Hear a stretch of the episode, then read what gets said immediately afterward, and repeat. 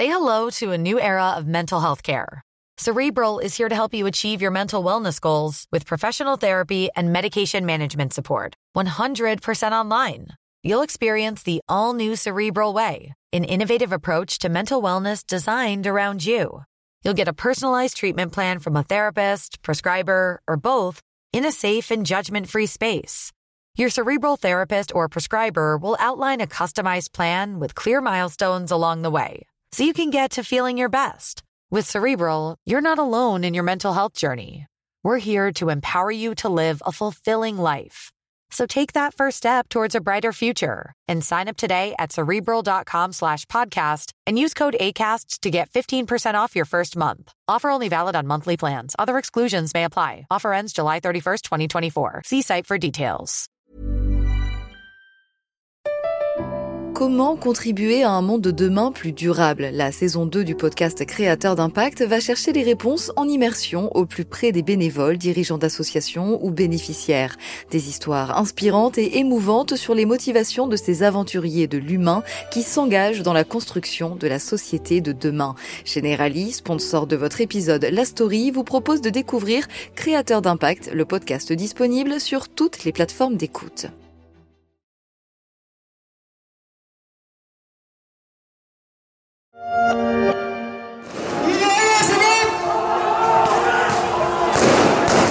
Ambiance tendue à Beyrouth mercredi, entre jets de pierre, pétards et gaz lacrymogènes, comme on l'entend ici dans ce reportage de l'AFP. Des tensions en marge d'une manifestation en soutien aux Palestiniens à Gaza. Depuis les attentats commis par le Hamas en Israël et les représailles de Tzal dans la bande de Gaza, les rues s'agitent dans le monde arabe, y compris au Liban, où le conflit rappelle des souvenirs douloureux aux habitants. Je suis Pierrick Fay, vous écoutez La Story, le podcast d'actualité des échos, un programme disponible sur toutes les plateformes de téléchargement et de streaming. Abonnez-vous pour ne manquer aucun épisode. Il y a exactement huit ans éclatait la seconde guerre du Liban. Suite à l'enlèvement de deux soldats israéliens par le Hezbollah, le gouvernement israélien décide d'attaquer des cibles terroristes au Liban. Pendant quatre semaines, une guerre est engagée entre les soldats de Tsahal et les troupes d'Hassan Nasrallah qui menacent de détruire Israël. C'était en 2006, le début de ce qu'on appellera la deuxième guerre du Liban. 33 jours qui vont faire plus de 1200 morts côté libanais et 160 côté israélien. Des bombes contre les roquettes et des milliers de déplacés. 17 ans plus tard, la guerre qui oppose Israël au Hamas après les attentats du 7 octobre ravive la colère des Libanais en soutien aux Palestiniens, mais aussi les craintes face au risque d'une extension du conflit dans un pays où le Hezbollah menace toujours la sécurité du voisin israélien. Le mouvement pro-iranien qui a appelé mercredi les Libanais à une journée de colère après l'explosion dans un hôpital qui a endeuillé un peu plus la population de Gaza. Le Liban, une nouvelle fois au cœur de la poudrière du Proche-Orient. Bonjour Nicolas Barré. Bonjour. Vous rentrez à peine du Liban, vous étiez à, Beyrouth ces derniers jours, envoyé spécial du journal Les Échos. D'abord, quelle est l'ambiance à Beyrouth? Comment les habitants vivent-ils cette remontée des tensions avec Israël? Très mal, avec énormément d'inquiétude. La crainte que euh, la guerre touche le Liban euh, assez rapidement. Tout le monde a en tête euh, ce qui s'était passé en 2006 quand il y avait eu une attaque du Hezbollah sur le sol israélien et en représailles Israël avait bombardé euh, le sud Liban et Beyrouth. À l'époque, euh, beaucoup de Libanais qui habitent dans le sud euh, étaient remontés vers le nord, se réfugier. Mais c'était un Liban à l'époque qui allait mieux qu'aujourd'hui. Aujourd'hui, on est trois ans après l'explosion du port, le pays n'est toujours pas reconstruit, l'économie va très mal, beaucoup de gens sont extrêmement pauvres, la livre libanaise s'est effondrée. Enfin bref, il y a un contexte assez dramatique. Et donc on imagine bien que si en plus de ça, euh, le Liban euh, se retrouve mêlé à, un conflit, euh, ce sera extrêmement grave pour la population et donc les gens sont extrêmement inquiets. Vous êtes arrivé le jour des attentats du, Hamas. Comment la population a-t-elle réagi à, à l'annonce de ces attaques? Il y a certainement une partie de la population qui, comme dans l'ensemble du monde arabe, a vu ça avec une certaine fierté. Vous avez des gens qui, euh, notamment euh, toute la mouvance autour du Hezbollah, qui euh, considèrent que cette attaque montrait la capacité du Hamas et donc de cette faction palestinienne à, à résister à Israël, qui était assez fier de ce qui s'est passé. Et assez vite, on a vu des manifestations de soutien en faveur des Palestiniens dans Beyrouth et, et ailleurs au Liban. Ah, Nicolas, quelle était l'ambiance à, votre sortie de l'aéroport en, arrivant dans la ville? J'ai assisté par exemple en, sortant même euh, de l'aéroport, j'ai traversé un quartier euh, Hezbollah, puisque la zone de l'aéroport est tenue par le Hezbollah, où euh, j'ai assisté dans, la rue, je suis descendu à ce moment-là de voiture pour voir, il y avait une scène où vous aviez des gens qui avaient peint sur le bitume le drapeau israélien et qui était ensuite en train de le, piétiner. Donc euh, vous avez cette foule qui est très excitée, qui piétinait le drapeau israélien en criant euh, à mort Israël. Euh, voilà, donc une ambiance effectivement de, forte tension. Le 6 juin 1982, la première guerre du Liban éclate. Elle oppose Tsahal à l'armée syrienne et aux organisations terroristes palestiniennes, dirigées par un certain Yasser Arafat. L'objectif de l'État hébreu, mettre fin à une décennie de tirs incessants de roquettes et d'obus de mortier du Fatah contre les localités du nord du pays. Le conflit avec Israël dure depuis euh, des décennies avec des pics de violence dans les années 80, comme on l'entend ici sur i24 News, et plus récemment en 2006, vous le disiez, le souvenir de ces guerres est encore vivace dans la population. Vous en avez parlé avec des, avec des Libanais? Oui, bien sûr. Et euh, à l'époque, euh, bah, toutes les familles libanaises, ou presque, avaient accueilli des gens qui venaient du sud Liban et qui venaient se réfugier. Et aujourd'hui, on craint d'assister à la même chose et d'avoir un afflux de population qui fuit le sud, là où il y a des tensions, il y a des bombardements encore. Euh, enfin, il y en a tous les jours en ce moment. De chaque côté de la frontière, il y a des, on sent qu'il y a une, un risque d'affrontement. Alors pour l'instant, on n'a pas basculé dans la guerre. Hein. C'est euh, le Hezbollah qui montre qu'il existe, qui envoie quelques missiles, Israël qui riposte. Bon, ça reste euh, relativement circonscrit, mais à tout moment, ça peut basculer dans un conflit général. Et là, le Liban ne s'en remettra pas. Vous avez discuté avec Omar, qui est ingénieur euh, libanais. Lui, il se souvient vraiment de, de ces moments, euh, j'imagine, de peur quand il était plus jeune euh, Oui, des moments de peur, et puis des moments enfin, où, bon, à ce moment-là, on était en pleine représailles israélienne, donc l'aviation israélienne a bombardé le sud de Beyrouth pendant 32-34 jours pour essayer d'éliminer les, les dirigeants du Hezbollah qui étaient dans cette zone-là. Donc euh, oui, c'est une situation où les gens euh, craignent un embrasement et euh, à un moment où par ailleurs le Liban va mal. Donc c'est ça qui risque d'être tragique si on bascule dans quelque chose de plus grave. Est-ce que la population se prépare au pire? Oui, j'ai vu même des gens qui me disaient qu'ils se préparaient à fuir vers le nord du Liban. j'ai rencontré quelqu'un qui faisait des réserves d'eau, des réserves de vivres. donc, bien sûr, on se prépare au pire. La fréquentation des restaurants recule aussi depuis quelques jours. La guerre n'est pas là, mais elle existe dans les têtes. C'est ce que vous écrivez dans un récit pour les échos.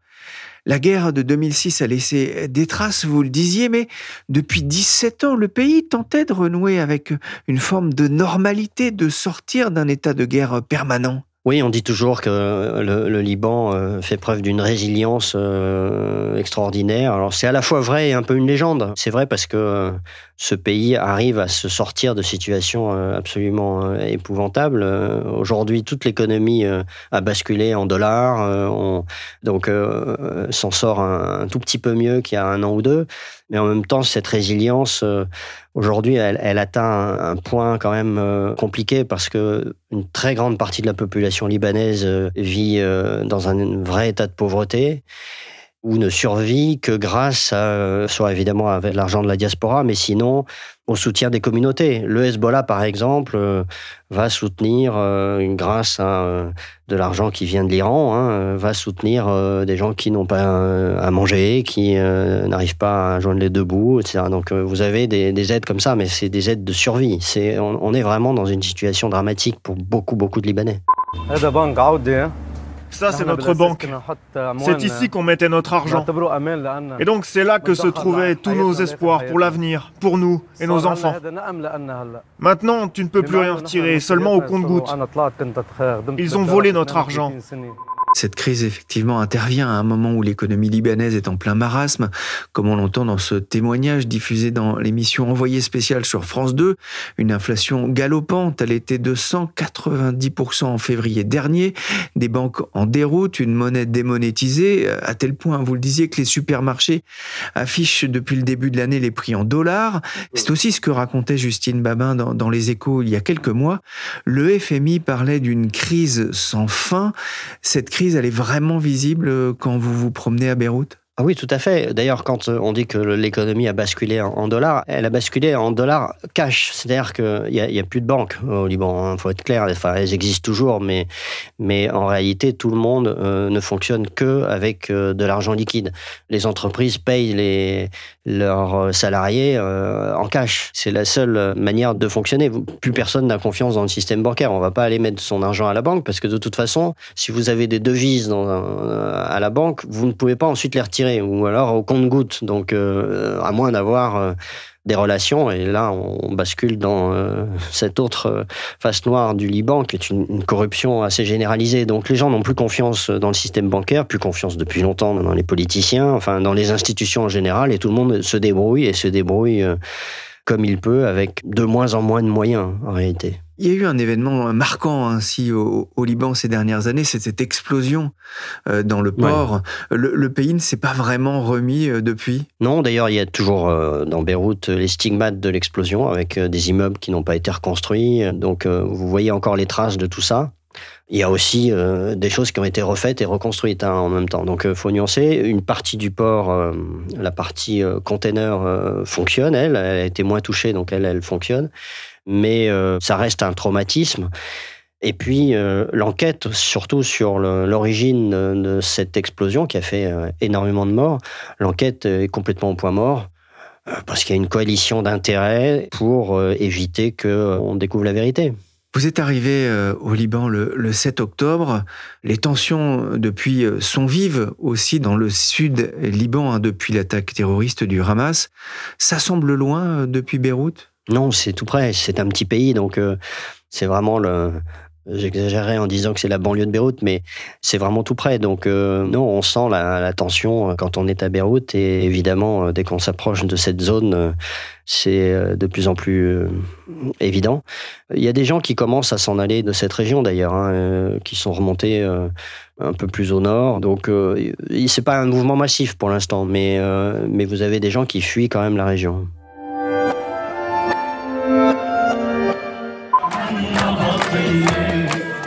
Habituellement, dans ces rues de Nabatillé, seuls les étendards du Hezbollah et du parti Amal sont brandis. Mais les manifestations quotidiennes ont réveillé le patriotisme. Sous le drapeau libanais, les habitants de Nabatillé ont le cœur à la fête. Comme dans le reste du pays, les slogans pour la démission du gouvernement résonnent dans la ville. Une manifestation de soutien au Hezbollah et au parti Amal, un mouvement chiite libanais, c'était en 2021 dans un contexte de déliquescence du système politique libanais, on en parlait. Le sud Liban reste tenu par le Hezbollah.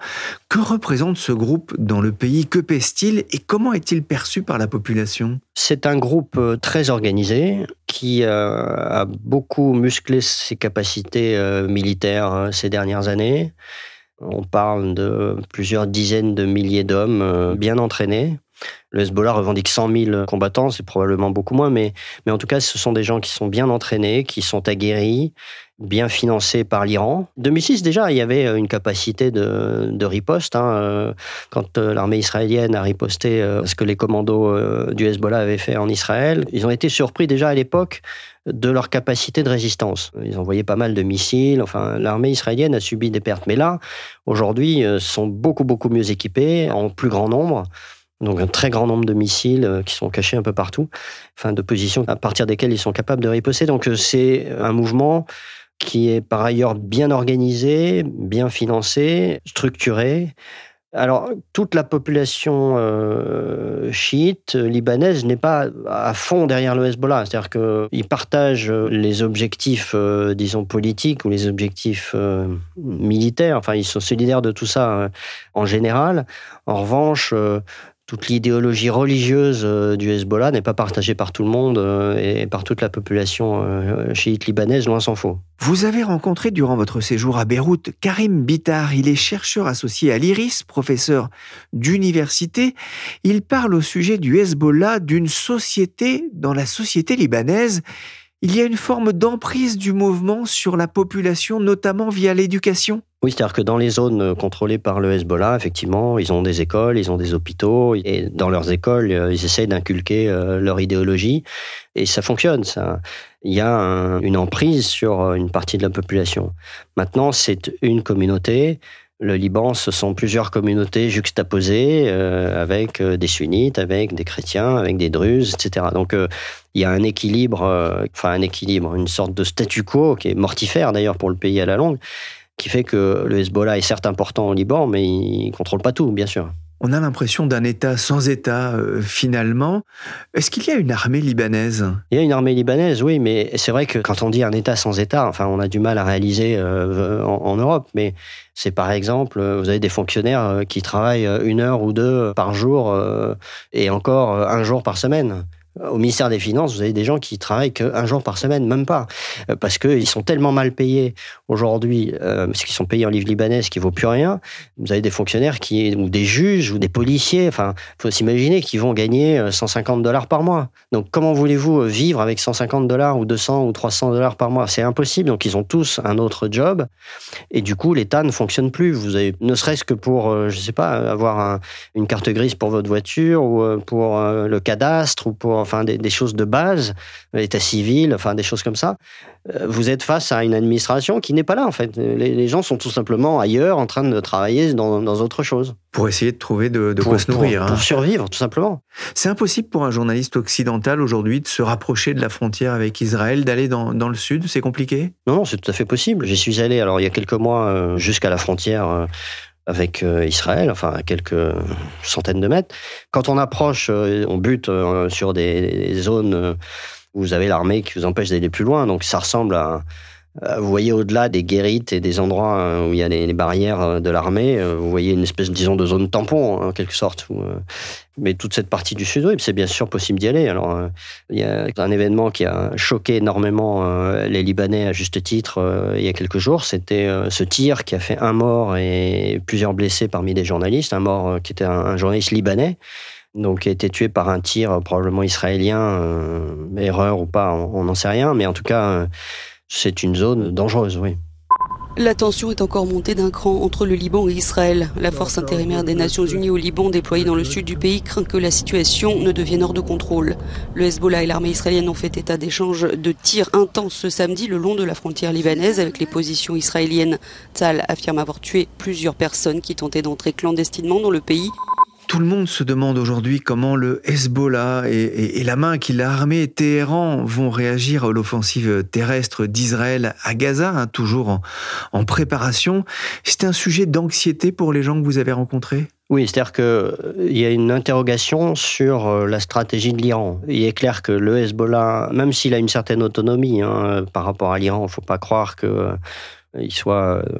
bien sûr, il est inféodé à l'Iran, il est financé par l'Iran, etc. Mais il y a une interrogation sur euh, la stratégie que va suivre euh, l'Iran. Est-ce que l'Iran va choisir d'entrer, euh, d'ouvrir un nouveau front au nord d'Israël ou pas? En fait, tout va sans doute dépendre de l'intensité de l'opération israélienne sur Gaza et, et, aussi des opinions publiques, parce que on sent que le Hezbollah est un peu réticent à l'idée d'entrer dans le conflit, mais en Ils même auraient beaucoup à perdre. Hein. Bien sûr, parce que malgré tout, même si militairement, ils se sont mieux armés. Euh, ils ont en face d'eux euh, une armée israélienne qui est infiniment plus puissante. D'une certaine manière, l'existence même du Hezbollah, c'est un peu ce qu'ils disent, c'est que le fait simplement d'exister au sud Liban fait qu'ils font le job en quelque sorte parce que ça oblige euh, l'armée israélienne à mobiliser un tiers de ses capacités à cet endroit-là. Et pendant ce temps-là, eh ben, ce tiers de l'armée israélienne manque à Gaza et, en Cisjordanie. Donc, euh, en quelque sorte, ça neutralise une partie de l'armée israélienne. Mais de là à entrer dans le conflit, ça, c'est vraiment l'Iran qui a la main. L'Iran qui réalise euh, avec cette histoire euh, une opération euh, stratégique extraordinaire parce que aujourd'hui, ce qui est quand même un comble, c'est que ce sont les Iraniens qui apparaissent comme les plus grands défenseurs de la cause palestinienne, alors que ça devrait être les États arabes. Et donc, ils ont en quelque sorte pris le leadership dans le monde arabe, les Iraniens. Donc qui sont des Perses. Bah oui. Donc, ça devrait être le monde arabe et les États arabes qui défendent la cause palestinienne. Or, depuis des années, ils s'en désintéressent totalement. Parce qu'il faut quand même dire la vérité, les pays arabes n'ont rien fait pour euh, la cause palestinienne. Alors, mercredi dernier, il y a eu cette explosion sur le parking d'un hôpital de Gaza, faisant de nombreuses victimes. Le Hamas et Israël se rejettent la faute, même si des éléments laissent à penser qu'il s'agit d'une requête du djihad islamiste qui n'aurait pas fonctionné. La vérité euh, sera difficile à faire émerger, mais pour l'opinion arabe, la cause est entendue et la colère de la rue va, va accentuer encore la, pression sur les gouvernements arabes on est dans une guerre de communication, là, hein, typiquement. j'ai une de mes sources euh, libanaises, le jour où, euh, où c'est arrivé, qui tout de suite m'a envoyé un message sur WhatsApp en disant euh, Tu as vu, il y a eu. Israël a, a, tué 800 personnes dans un hôpital.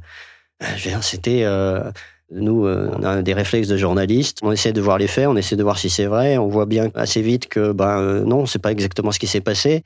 Et effectivement, c'est difficile de démêler le vrai du faux, mais le mal est fait en quelque sorte. Là, euh, on est vraiment dans une guerre de communication et, et le Hamas est très fort pour ça pour essayer de, on l'a vu à de multiples reprises dans le passé, pour essayer de mettre sur le dos d'Israël des événements de ce type sans qu'on ait la moindre preuve que ce soit réellement euh, l'armée israélienne qui soit à l'origine de ce tir. Donc, euh, mais le mal est fait. Et euh, on l'a vu dans tout le monde arabe. On a vu des manifestations en Tunisie, voilà, où le, là-bas le régime a tendance à hystériser les foules là-dessus. On voit ça un peu partout.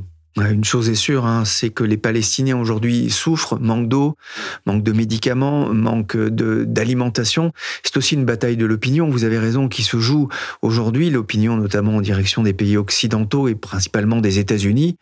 Vous avez aussi rencontré un nom, alors ça a vraiment résonné à mon oreille, euh, moi qui ai connu enfant ou qui ai entendu parler de la guerre civile au Liban dans les années 80, Wade Jumblatt, 74 ans, un chef de guerre, un chef politique, la communauté druze au Liban, quelle est sa vision de la situation? Inquiète euh, du risque d'engrenage euh, guerrier, très inquiète. En plus, euh, les Druzes, vous savez, sont dans la région du Chouf, donc c'est au sud par rapport à Beyrouth, donc ils sont en quelque sorte aux premières loges. Euh, en cas de conflit. Donc, c'est des gens qui sont très inquiets, qui sont plutôt euh, traditionnellement euh, sympathisants de la cause palestinienne, hein, donc en soutien à tout ça, mais qui essayent de peser avec d'autres pour éviter une entrée en guerre du Hezbollah. Voilà, et donc ils sont dans cette conjoncture où ils discutent beaucoup avec les gens du Hezbollah pour essayer d'éviter le conflit. Il est assez désabusé, vous, vous racontez dans les échos, par finalement l'inaction du monde arabe? Oui, ils considèrent que les leaders arabes sont pas du tout à la hauteur euh, et qu'ils n'ont rien fait pour euh, la cause palestinienne depuis des années et qui s'en désintéressent. Alors après, euh, il est nuancé sur certains de ces leaders. Par exemple, il comprend la position de l'Égypte qui a un conflit à ses frontières du côté de la Libye et du côté du Soudan, donc qui subit aussi l'arrivée de millions de réfugiés de ces deux pays. Donc on peut imaginer que les Égyptiens ne veulent pas avoir en plus euh, à gérer un afflux euh, côté palestinien. Mais euh, oui, Jumblat est très critique vis-à-vis de beaucoup de ses leaders arabes. Merci Nicolas Barré, envoyé spécial des échos au Liban. Vous pouvez retrouver son interview sur leséchos.fr. Pour le leader druze, le Liban joue sa survie. Cet épisode de la story a été réalisé par Willy Gann, chargé de production et d'édition Michel Varnet.